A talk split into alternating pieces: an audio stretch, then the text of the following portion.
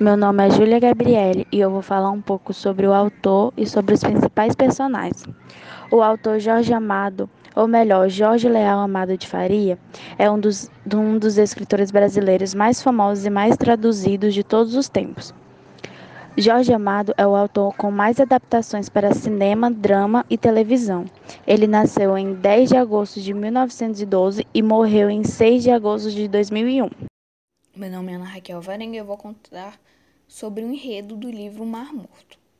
O livro ele conta a história de Guma e o seu tio, São Francisco, ambos marinheiros. Após aprender tudo com seu tio Francisco, Guma passa a tomar conta do saveiro chamado Valente. Após salvar o navio de um naufrágio em plena tempestade, Guma se tornou famoso por todo o cais da Bahia por tal feito por causa dessa fama toda, ele acabou é, conhecendo a Lívia e se apaixonando e se casando com ela futuramente.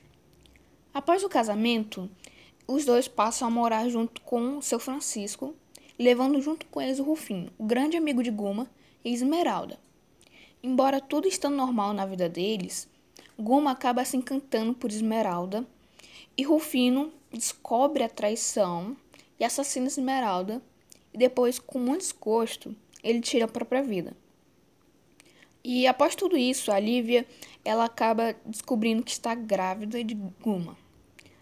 E após dessa descoberta, Guma sentiu uma culpa enorme por ter traído Rufino e sua esposa, então resolve pegar o Valente, o seu navio, e ir para o mar. Só que durante a navegação ocorre um grande acidente com Guma, que bate o navio nas pedras, destruindo totalmente. Porém, infelizmente, Guma consegue sobreviver.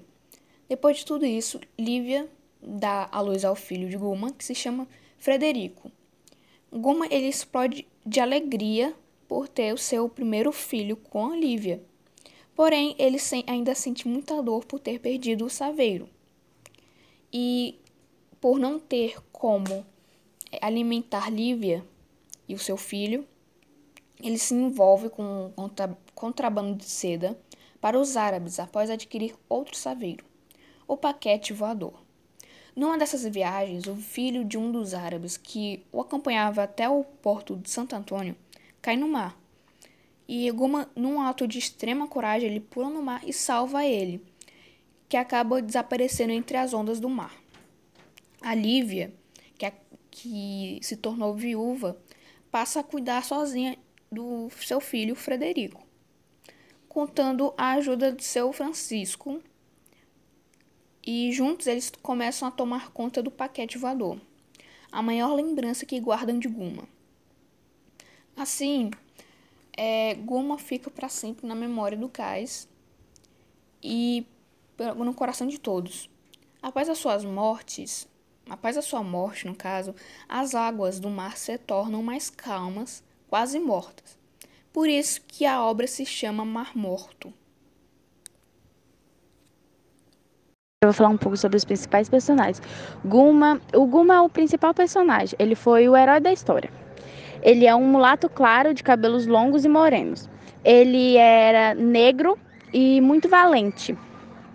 Ele fumava cachimbo e o nome dele de batismo é Gumercino.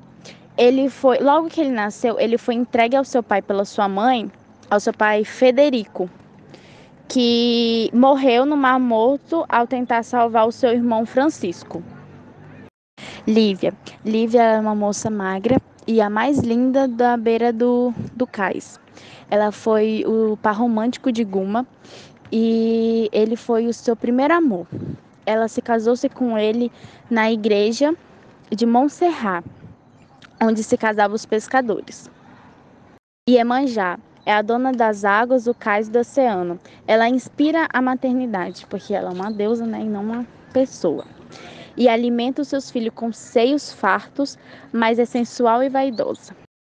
Meu nome é Ana Raquel Varenga e eu vou falar sobre o tempo no livro Mar Morto. No caso, há dois tempos, que é flashback tempo cronológico. Logo no primeiro capítulo, o a história de Mar Morto começa pelo meio, por meio de flashback. Então, no primeiro capítulo, é intitulado A Tempestade, a Lívia, que já está casada com o personagem principal, Guma, o espera, é, aflito depois de uma longa viagem pelo mar. Na sequência, o autor recomeça a história para contar tudo passo a passo de uma, de uma forma cronológica, linear.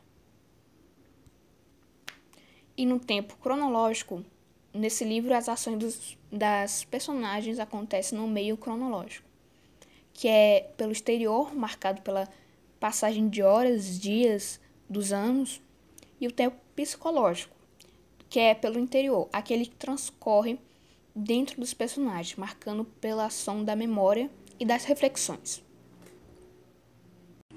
Me chamo Sofia Maria, da turma 3307, e vim falar um pouco sobre o espaço do livro Mar Morto.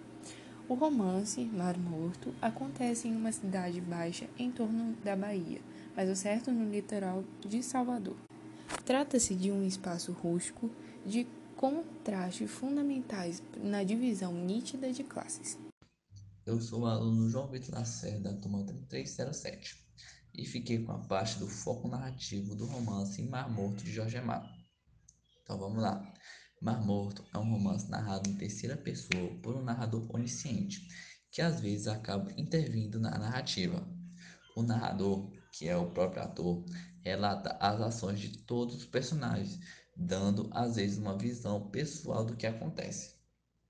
Ele é onisciente, pois possui conhecimento sobre os personagens e seus sentimentos. Um exemplo que ele é onisciente, onisciente é que em certo momento da história, no diálogo entre Esmeralda e Rufino, o narrador cita a seguinte frase: A canoa ia devagar, a brisa soprava mansamente, era uma noite para o amor. Rufina falava com tristeza. Não havia ódio na sua voz. O narrador cita o sentimento de tristeza de Rufino, e por isso ele é considerado onisciente. Olá, meu nome é Raíssa, da turma 3307, e vim falar sobre a verossimilhança. Então, no final da década de 1930, Jorge Amado escreve o romance Mar Morto, publicado originalmente pela Livraria José Olímpio Editora, no Rio de Janeiro, em 1936. A obra é decorrente do modernismo da segunda fase. Então, Jorge Amado é considerado um representante da segunda fase do modernismo no Brasil, voltada aos romances regionalistas. No entanto, sua obra é dividida pelos críticos literários em romances da Bahia ou proletários que retratam a vida na cidade de Salvador, como é o caso de Suor, O País do Carnaval e Capitães da Areia. Romances ligados ao ciclo do cacau, que correspondem aos livros Cacau e Terras do Sem Fim, e crônicas de costumes, começadas com Jubiabá e Mar Morto, estendendo-se por Gabriela, Cravo e Canela.